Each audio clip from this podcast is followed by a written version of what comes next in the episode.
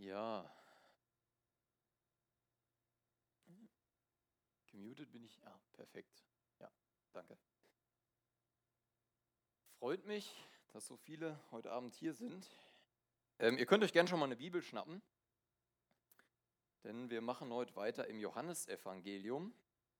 Letztes Mal haben wir ein Zeugnis gehört und äh, heute machen wir weiter in unserer Serie durch das Johannesevangelium. Und zwar geht es heute darum, um das Thema Glaube an Jesus. Aber bevor wir anfangen, würde ich gern ein kleines Spiel mit euch spielen. Kennt ihr das Spiel zwei, Wahrheit, zwei Lügen, eine Wahrheit? So rum? Ja? Ganz einfaches Prinzip. Ich erzähle euch gleich drei kurze Fakten. Und zwei davon sind eine Lüge und eins davon ist eine Wahrheit und ihr müsst erraten, was was ist. Ja? Also erstens, ich habe mir mal bei einem Bobbycar-Rennen den linken Arm gebrochen. Zweitens, ich habe es letzte Woche beim Bankdrücken geschafft, 120 Kilo zu stemmen. Oder drittens, es wird da hinten so gelacht. Oder drittens, ich war mal dabei, als ein Polizist zwei tödliche Schüsse abgegeben hat. Wer ist für Geschichte 1? Bobby Karin. Äh, nee, dass es die Wahrheit ist. Es gibt Zwei Lügen, eine Wahrheit. Ist das Bobbycar-Rennen wahr? Ist das Bankdrücken wahr?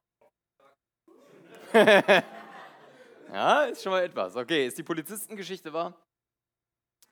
Ah, das ist ungefähr halb-halb. Tatsächlich ist die Polizistengeschichte wahr. Ich bin enttäuscht aus der eigenen Verwandtschaft. Äh, ich erkläre euch kurz, wie es passiert ist. Äh, ist ein bisschen weniger dramatisch, als ich erzählt habe, aber das war Ziel der ganzen Sache. Ähm, ich habe mal einen Reh angefahren. Und das Reh war so in Schockstarre, dass sich das nicht mehr bewegt hat. Und das hat ein Bein gebrochen, ist gehumpelt. Und ich habe gedacht, das arme Tier, da habe ich die Polizei gerufen.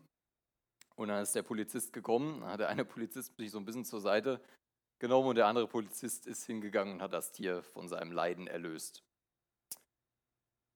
Genau, warum erzähle ich euch sowas? Ich kann euch viele Geschichten erzählen und wie ihr gerade schon gemerkt habt, könnt ihr euch nicht unbedingt sicher sein, was davon wahr ist.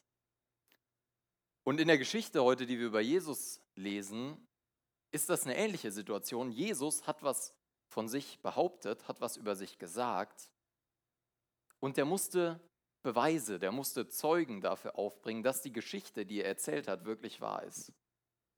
In meinem Fall könntet ihr, wenn ich die Namen wüsste, die beiden Polizisten fragen, die könnten euch das bestätigen. Aber Jesus führt hier ein paar andere Zeugen für seine Geschichte auf. Und ich lese mal die ersten zwei Verse von unserem Text. Wenn ich keinen anderen Zeugen hätte als mich selbst, dann wäre das, was ich über mich sage, nicht glaubwürdig. Nun gibt es aber einen anderen, der mein Zeuge ist und ich weiß, dass das, was er über mich sagt, wahr ist. Herr Jesus, ich danke dir für dein Wort und für das, was wir darin lesen und dass wir es haben dürfen, dass wir daran lesen können, dass uns das nicht verboten ist hier in unserem Land, dass jeder seine eigene Bibel haben darf. Und ich danke dir dafür, dass du gut bist und dass du zu uns sprechen möchtest. Und darum möchte ich dich für den Abend bitten, Herr. Ich möchte dich bitten, dass ich kein Hindernis dabei bin, sondern dass du mich gebrauchst. In deinem Namen. Amen. Wenn ihr euch noch daran erinnern könnt, vor zwei Wochen, nee, ist schon länger her, vor drei Wochen glaube ich oder vier, haben wir die Geschichte gehört von diesem gelähmten, nicht gelähmten, von dem schwerbehinderten Mann, der an diesem Teich Bethsaida war und den Jesus dann geheilt hat. Und es war Sabbat und Jesus hat ihm gesagt, steh auf, nimm deine Matte und geh. Das hat er auch gemacht und es hat den Schriftgelehrten, den Pharisäern nicht sonderlich gut gefallen, weil Arbeit am Sabbat für die Juden verboten war. Und daraufhin, auf diese Geschichte, startet eine Diskussion mit den Pharisäern, in der Jesus behauptet, dass er der Sohn Gottes ist. Und das hat den Pharisäern noch weniger gefallen, das hat ihnen sogar so wenig gefallen, dass die ihn töten wollten. Und in dieser Diskussion antwortet Jesus ihnen mit diesen Versen. Wenn ich keinen anderen Zeugen hätte als mich selbst, dann wäre das, was ich über mich sage, nicht glaubwürdig. Wenn ich euch jetzt diese Geschichte erzähle, dass ich 120 Kilo auf der Bank presse oder 50 Liegestützen mit Joni auf dem Rücken machen könnte, dann ist das klar, das hört sich sehr unplausibel an. Wenn aber jemand dabei war, habe ich gerade schon mal gesagt, dann gewinne ich ein bisschen an Glaubwürdigkeit. Und es ist so in der grundlegenden Natur, dass wenn du mehr Zeugen für etwas hast, wenn mehr Leute etwas gesehen haben, umso plausibler wird die Geschichte, oder? Und es gab sogar bei den Juden damals ein Gesetz, dass wenn du vor Gericht gegangen bist und jemanden angeklagt hast, dass du dann Zeugen vorbringen musstest. Das steht in 5. Mose 19, Vers 15. Ich habe den Vers mal vorne aufgeschrieben, dass du Zeugen aufbringen musstest. Und so eine Aussage konnte erst als wahr gelten, wenn zwei oder drei Leute das bestätigt haben. Und so geht Jesus jetzt hier hin und führt fünf Zeugen dafür aus, dass er wirklich der ist, der er behauptet zu sein. Und von dem ersten lesen wir mal in den nächsten Versen, ab Vers 33, Johannes 5. Ihr habt eure Leute zu Johannes geschickt und er hat euch die Wahrheit klar bezeugt. Nicht, dass ich auf die Aussage eines Menschen angewiesen wäre, ich sage das nur, weil ich möchte, dass ihr gerettet werdet. Johannes war eine brennende Lampe, die einen hellen Schein gab. Aber alles, was ihr wolltet, war, euch eine Zeit lang an ihrem Licht zu begeistern. Johannes, das war ein Mensch, der war kurz, ist so kurz vor Jesus auf diese Bildfläche von der ganzen Geschichte getreten und der hat angefangen und hat Menschen getauft, hat zu Menschen gesagt, ihr müsst umkehren von euren bösen Wegen und müsst euch hinwenden zu Gott. Und dann sind irgendwann diese, diese Pharisäer, die auch mit Jesus geredet haben, sind zu dem hingegangen, haben gesagt, Johannes, bist, wer bist du eigentlich? Bist du irgendein Prophet oder was bist du? Und Johannes hat gesagt, ich bin nicht der Messias, ich bin nicht der Christus, auf den ihr wartet. Und als Jesus dann gekommen ist, sagt er, da ist das Opferlamm Gottes, was die Sünde der ganzen Welt wegnimmt. Und die Pharisäer, die hatten erstmal nichts gegen Johannes, solange Johannes nichts gesagt hat, was ihnen nicht gepasst hat. Und das war der Punkt, wo er was gesagt hat, was ihnen nicht gepasst hat. Die haben so lange Johannes zugehört, wie es in ihn in ihren Kram gepasst hat. Und da habe ich mich gefragt, ist das nicht bei uns manchmal genauso? Wenn wir das Ganze mal auf Gott beziehen, ist es nicht bei uns manchmal auch so, dass wir sehr wohl wissen, was Gott von uns möchte? Dass wir sehr wohl auf Gott hören, dass wir vielleicht in der Bibel lesen und Dinge über unser Leben lesen, die falsch laufen, sind wir bereit, Gott auch dann zuzuhören, wenn es gerade keinen Spaß macht, wenn es unangenehm ist, wenn Jesus was sagt, was wir vielleicht nicht hören wollen.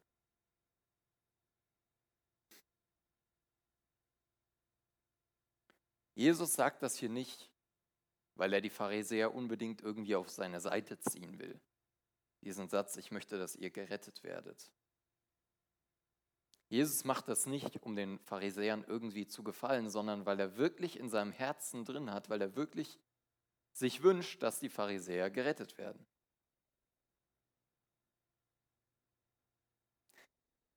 Doch ich habe etwas, was noch mehr für mich spricht, als das, was Johannes über mich ausgesagt hat. Es sind die Dinge, die ich tue, den der Vater mir gibt. Alles gut?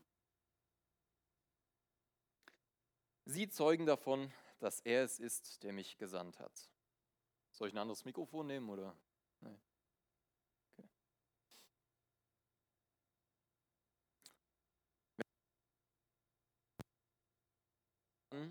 Ich rede ja auch so laut genug, ja, versteht ihr? Der 38 Jahre lang äh, behindert war. Und wenn wir so die Geschichten lesen von Jesus, wie er durchs Land gereist ist und manchmal steht dann irgendwie nur so in einem Nebensatz und dann hat er wieder Leute geheilt, hat sich da hingesetzt und Leute sind zu ihm gekommen und er hat sie geheilt, dann kommt uns das manchmal so vor, oder mir kommt das dann manchmal so vor, als wäre das das Normalste auf der Welt. So, man kennt die Geschichten ja, Und ähm, ja, ist halt normal. Aber das, was Jesus gemacht hat, hat eigentlich bezeugt, dass er der Sohn Gottes ist. Weil niemand anders diese Macht hatte, Menschen zu heilen. Es gab früher noch diese Menschen, die hießen Propheten und die haben auch krasse Sachen gemacht, aber der Unterschied ist, die Propheten, die haben gebetet zu Gott, haben Gott um was gebeten, zum Beispiel, dass es wieder regnen soll, dass es nicht mehr regnen soll, dass Feuer vom Himmel kommt und dann ist das passiert. Aber bei Jesus, er musste nicht beten. Warum? Jesus musste nicht beten, um so krasse Sachen zu machen, weil er Gott war, weil er Gottes Sohn war, weil er Gottes Kraft in sich hatte. Er hatte volle Zugriff auf Gottes Macht. Jesus war Gottes Sohn und das war der zweite Zeuge, der zweite Beweis dafür. Und der dritte und eigentlich heftigste Beweis, den die Menschen damals hatten, ist, dass Gott selbst von Jesus gezeugt hat. Dass Gott selbst Jesus bezeugt hat. Und auch der Vater selbst, der mich gesandt hat, hat als mein Zeuge gesprochen. Ihr aber habt seine Stimme nie gehört und seine Gestalt nie gesehen. Und ihr verschließt euch seinem Wort gegenüber. Es bleibt nicht in euch, sonst würdet ihr dem glauben, den er gesandt hat. In, Im Lukasevangelium, auch im Johannesevangelium, aber nicht so ausführlich, im Lukasevangelium lesen wir eine ziemlich krasse Geschichte von dem Moment, von dem ich eben erzählt habe, als Jesus zu Johannes gekommen ist, dem Täufer. Jesus ist zu Johannes dem Täufer gekommen und da hat Johannes dann gesagt, sieh das Opferlamm Gottes, das die Sünden der Welt hinwegnimmt. Und danach hat er Jesus getauft. Und was bei dieser Taufe passiert ist, lese ich uns mal aus Lukas 3. Unter all den vielen, die sich taufen ließen, war auch Jesus. Als er nach seiner Taufe betete, öffnete sich der Himmel und der Heilige Geist kam in sichtbarer Gestalt wie eine Taube auf ihn herab. Und aus dem Himmel sprach eine Stimme, Du bist mein geliebter Sohn, an dir habe ich viel Freude.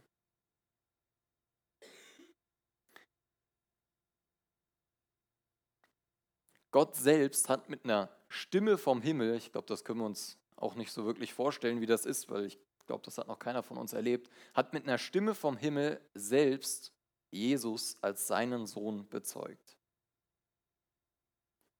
Und es gab so viele Hinweise, so viele Sachen, allein schon die Geschichte, wenn ihr nochmal dran denkt, von einem geheilten Mann, der dann seine Matte getragen hat und die Juden wussten, der Mann war krank, der Mann war schwerstbehindert und kann jetzt laufen. Und die einzige Frage, die denen so einfällt, ist, warum trägst du deine Matte an dem Sabbat rum? Die hatten so viele Hinweise, so viele Beweise, dass das nicht normal war, dass es nicht einfach nur ein Prophet war, sondern dass Jesus eben genau derjenige ist, der er behauptet zu sein, dass er Gottes Sohn ist. Aber die Pharisäer wollten das einfach nicht hören. Die Pharisäer haben sich verschlossen gegenüber Jesus. Haben wir eben im Vers 38 gelesen. Man kann sich Gott gegenüber verschließen. Gott, und das sehen wir in einigen Stellen im Neuen Testament gerade, will, dass Menschen gerettet werden. Im Petrusbrief steht das ganz klar, da steht, Gott will, dass alle Menschen gerettet werden. Das möchte Gott. Aber Gott zwingt niemanden. Gott möchte sprechen, aber er zwingt niemanden zuzuhören. Gott möchte an dir arbeiten, aber er zwingt dich nicht, an dir arbeiten zu lassen. Wenn Gott zu dir spricht, habe ich eben schon mal gesagt, oder wenn du merkst, dass Gott was in deinem Leben machen will, dann hast du diese zwei Möglichkeiten. Entweder du verhärtest dein Herz und sagst, nein, davon will ich nichts wissen. Oder du sagst, Gott, hier bin ich, was wir eben gesungen haben, schaffe Raum, also ich schaffe Raum für dich, mach, was immer du willst. Wenn Gott zu dir spricht, dann verhärte dein Herz nicht, wie die Pharisäer das gemacht haben.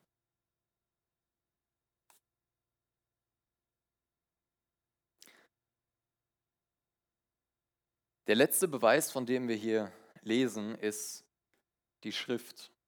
Schrift ist auch so ein komisches Wort, was in der Bibel manchmal benutzt wird.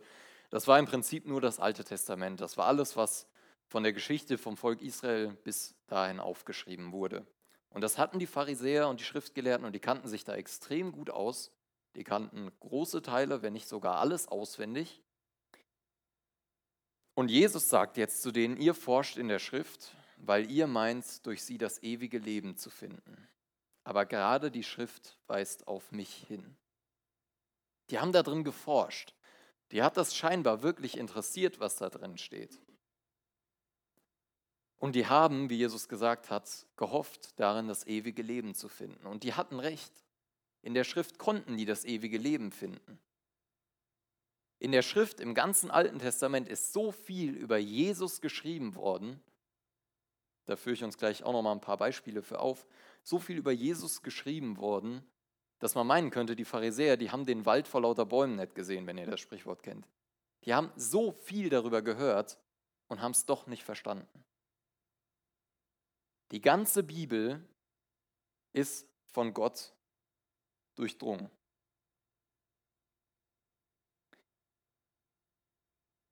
Und genau deshalb wünsche ich mir eine Sache für euch, und das wird sich jetzt vielleicht ein bisschen komisch anhören. Ich wünsche mir, dass jeder von euch, der eine Bibel hat, dass ihr eine Beziehung zu der Bibel aufbaut. Dass ihr eine Beziehung zu eurer Bibel aufbaut. Kennt von euch einer Bruder Andrew? Ja, das war ein Mann, das ist der Gründer von Open Doors, richtig? Ja. Das war ein Mann, der hat Bibeln geschmuggelt, weil es bis heute auch Länder gibt, in denen du die Bibel nicht einfach so besitzen darfst. Und er hat sich Bibeln genommen und ist in die anderen Länder gefahren und hat echt krasse Sachen. Wenn ihr mal eine krasse, wahre Geschichte lesen wollt, könnt ihr gerne mal das Buch von ihm lesen, ist echt gut. Und er hat den Menschen Bibeln gebracht. Und die Menschen waren so froh darüber, eine eigene Bibel zu haben. Die haben das so wertgeschätzt. Und wenn man sowas liest in unserer Kultur, wo wir hinten im Schrank 20 Bibeln zur freien Verfügung liegen haben und jeder noch seine eigene mitbringen könnte, dann ist man, entweder ist es einem egal oder man ist schon fast beschämt darüber, wie wir mit unseren Bibeln umgehen. Deswegen versuch mal, deine Bibel wertzuschätzen. Lest da drin. Ich habe früher auch viel markiert in meiner Bibel, das hat mir auch viel geholfen. Aber hab so eine Beziehung zu Gottes Wort. Das ist nicht, das ist nicht irgendeine Bibel, sondern das ist deine Bibel. Das ist das, woran du glaubst. Das ist das, woran du festhältst. Das ist deine Hoffnung.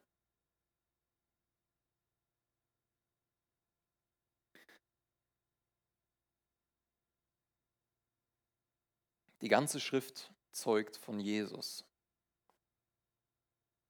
Ich lese mal ab Vers 40 weiter in Johannes 5. Und doch wollt ihr nicht zu mir kommen, obwohl ihr bei mir das Leben finden würdet. Ich bin nicht darauf aus, von Menschen Anerkennung zu bekommen, aber bei euch ist es anders.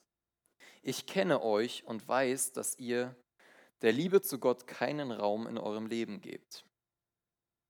Ich bin im Namen meines Vaters gekommen und ihr lehnt mich ab. Doch wenn jemand anders in seinem eigenen Namen kommt, werdet ihr ihn mit offenen Armen empfangen. Wie solltet ihr auch glauben können? Bei euch ist jeder darauf aus, von dem anderen Anerkennung zu bekommen. Nur die Anerkennung bei dem einen wahren Gott sucht ihr nicht und doch wollt ihr nicht zu mir kommen. Nach diesen ganzen Beweisen, die Jesus gebracht hat, macht er ihnen diesen Vorwurf. Ihr wisst das alles, ihr müsstet es verstehen und trotzdem wollt ihr nicht zu mir kommen. Sie wollten es einfach nicht.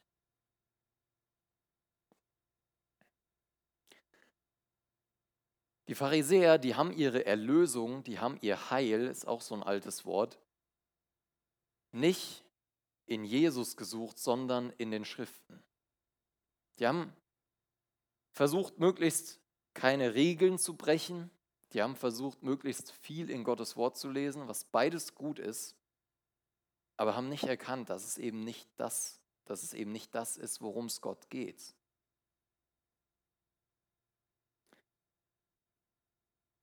Und ich glaube, heute wollen auch Menschen einfach nicht zu Jesus kommen. Ich glaube nicht, dass es in, zumindest in unserer Kultur jetzt viele Leute gibt, die irgendwo sitzen und den ganzen Tag das Alte Testament studieren. Wenn ihr welche kennt, könnt ihr mir gerne mal Bescheid geben. Ich kenne keinen. Um da ihr Heil zu finden. Aber die Leute machen das woanders.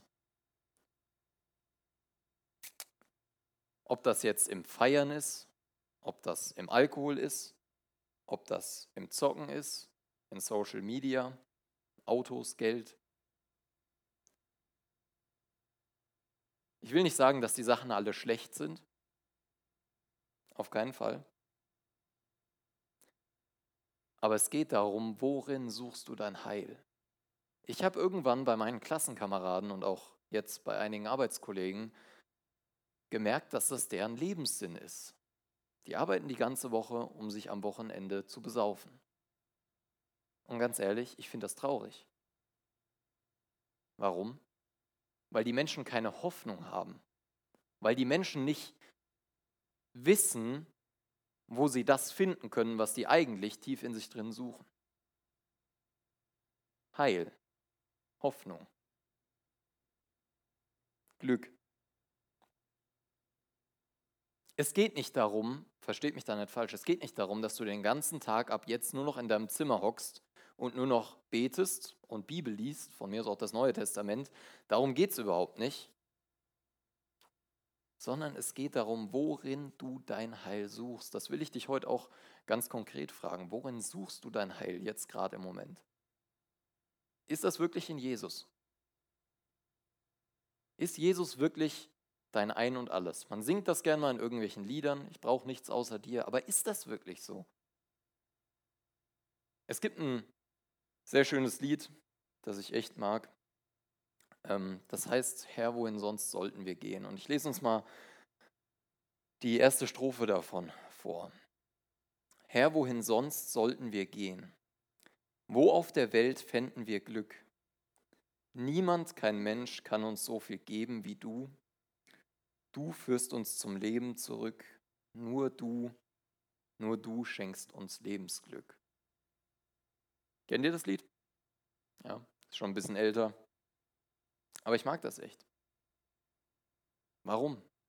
Weil das was ausdrückt, was ich in mir spüre. Es gibt kein anderes Heil, es gibt kein anderes Glück im Leben. Und auch wenn ich erst fast 25 bin, glaube ich, dass ich schon an genug Stellen gesucht habe, um sagen zu können, ich habe nirgendwo Glück gefunden, außer bei Jesus. Ich habe nirgendwo Zufriedenheit gefunden und ich habe nirgendwo Heil für meine Seele gefunden, als bei Jesus. Und ein großes Problem bei dieser Suche ist unser Stolz. Jesus spricht hier zu den Pharisäern über die Anerkennung, die sie bei anderen Menschen suchen.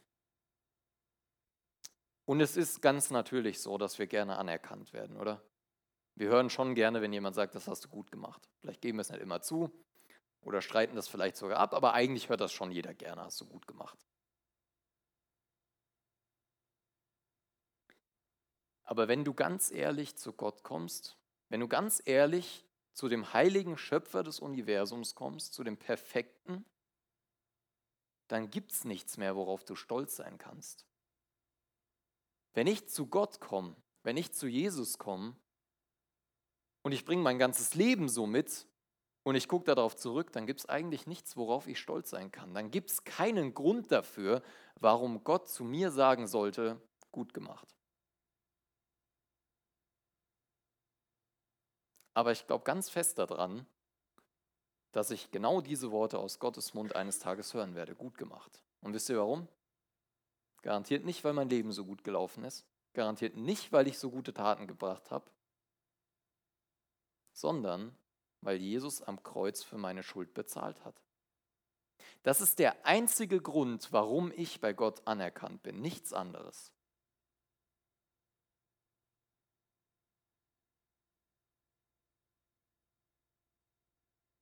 Nicht, weil ich so toll bin, sondern weil Jesus so toll ist. Es gibt einen Vers in 2. Korinther 10, Vers 17, da steht, letztlich gibt es nur einen Grund, sich zu rühmen. Wenn jemand auf irgendwas stolz sein will, dann soll er auf den Herrn stolz sein. Bist du stolz? Bist du vielleicht zu stolz, um zu Gott zu kommen und zuzugeben, dass dein Leben eigentlich gar nicht so toll ist, wie du andere das glauben lassen möchtest? Dass dein Leben vielleicht gar nicht mal so toll ist, wie du das manchmal glaubst? Oder lässt du dich demütigen vor Gott? Damit auch du eines Tages komplett unverdient die Worte hören kannst, von Gott gut gemacht.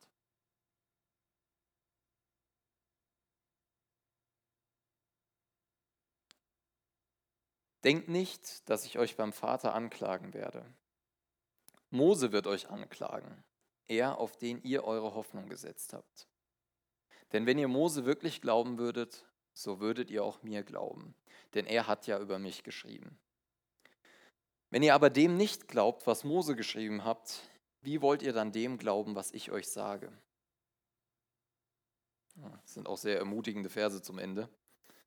Geht es euch auch schon mal so, wenn ihr irgendwie, ich weiß nicht, wie regelmäßig ihr Bibel lest, aber wenn ihr so im Alten Testament irgendwas lest, dann ist das manchmal so ein träges Durcharbeiten. Das ist halt nicht immer so spannend, wenn man zum zweiten Mal gerade liest, wie die Stiftshütte aufgebaut wurde oder so. In 30 Kapiteln und dass irgendwelche Delfinhäute dafür benutzt wurden und du denkst dir, das interessiert mich eigentlich überhaupt nicht. Und das ist irgendwie ein bisschen langweilig. Und ihr fragt euch, warum steht sowas überhaupt in der Bibel? Habt ihr euch das schon mal gefragt? Ich habe mich das schon oft gefragt, ehrlich. Und die Antwort ist einfach, alles, was du im Alten Testament liest, das habe ich eben schon mal gesagt, weist auf Jesus hin. Jesus ist in jedem Wort der Schrift. Und als Beispiel habe ich euch mal eine Geschichte aus, ähm, selbst gucken, ich glaube, dritte Mose, mitgebracht. Vierte Mose war es. Aus vierte Mose mitgebracht. Und zwar waren die Israeliten da gerade aus Ägypten raus und laufen so durch die Wüste und die sind durch ein geteiltes Meer gelaufen. Die haben gesehen, wie Plagen über den Pharao gekommen sind. Die haben eine Feuersäule gesehen, also so richtig krasses Zeug, also wirklich heftig. Und dann fangen die an und sagen, Gott, weißt du was, das Brot, mit dem du uns jeden Morgen neu versorgst, das schmeckt uns nicht mehr. Und eigentlich hätten wir auch in Ägypten bleiben können. Da ging es uns doch eigentlich gar nicht so schlecht. Die waren Sklaven in Ägypten. Und daraufhin schickt Gott eine Plage, und zwar Schlangen. Und in dem ganzen Lager von den Israeliten sind diese Schlangen dann rumgeschlängelt und haben die Menschen gebissen. Und den Menschen ging es schlecht, einige sind daran gestorben. Und dann ist Gott zu Mose gegangen, hat zu Mose gesagt, du nimmst jetzt hier den Stab und da machst du so eine, ich glaube, bronzene Schlange dran und den stellst du mitten im Lager auf. Und jeder, der dann zu dieser Schlange gegangen ist, jeder, der gebissen wurde und dann zu dieser Schlange hingegangen ist und einfach nur zur Schlange aufgesehen hat, weg. Der war gesund, der war geheilt. Und das ist eine Geschichte von Jesus. Weil wenn du Heil in deinem Leben erfahren willst, wenn du Zufriedenheit im Endeffekt auch erfahren willst, wenn du Sinn in deinem Leben haben willst, dann gibt es für dich keine andere Möglichkeit, als auf Jesus zu schauen. Jesus ist es, worum es eigentlich geht bei allem. Ich habe dir zum Schluss nochmal drei Fragen mitgebracht, um das Ganze ein bisschen zusammenzufassen. Die erste ist, hörst du zu, wenn Gott spricht? Hörst du zu, wenn Gott spricht, auch wenn es unangenehm ist? Die zweite ist, wie wichtig ist dir Gottes Wort? Ist die Bibel dir wichtig? Ist deine Bibel dir wertvoll? Und die dritte Frage ist, wenn nicht bei Jesus, wo suchst du dein Heil gerade und wirst du es da wirklich finden? Ich bete noch zum Abschluss. Herr Jesus, ich danke dir für das, was wir gerade aus deinem Wort gehört haben. Und ich danke dir dafür, dass du mir meine Schuld vergeben hast, dass ich gerecht vor dir stehen kann, unverdient, aber gerecht. Und ich danke dir dafür, dass das ein Angebot ist, was du für jeden hier im Raum offen hältst. Und ich bitte dich echt, dass du Herzen von Sünde überführst. Ich bitte dich, dass du zu Menschen sprichst. Und ich danke dir dafür, Herr, dass Gnadenzeit ist und dass wir zu dir kommen können und dass du vergibst und dass du gerne vergibst. Bitte segne noch den restlichen Abend. Amen.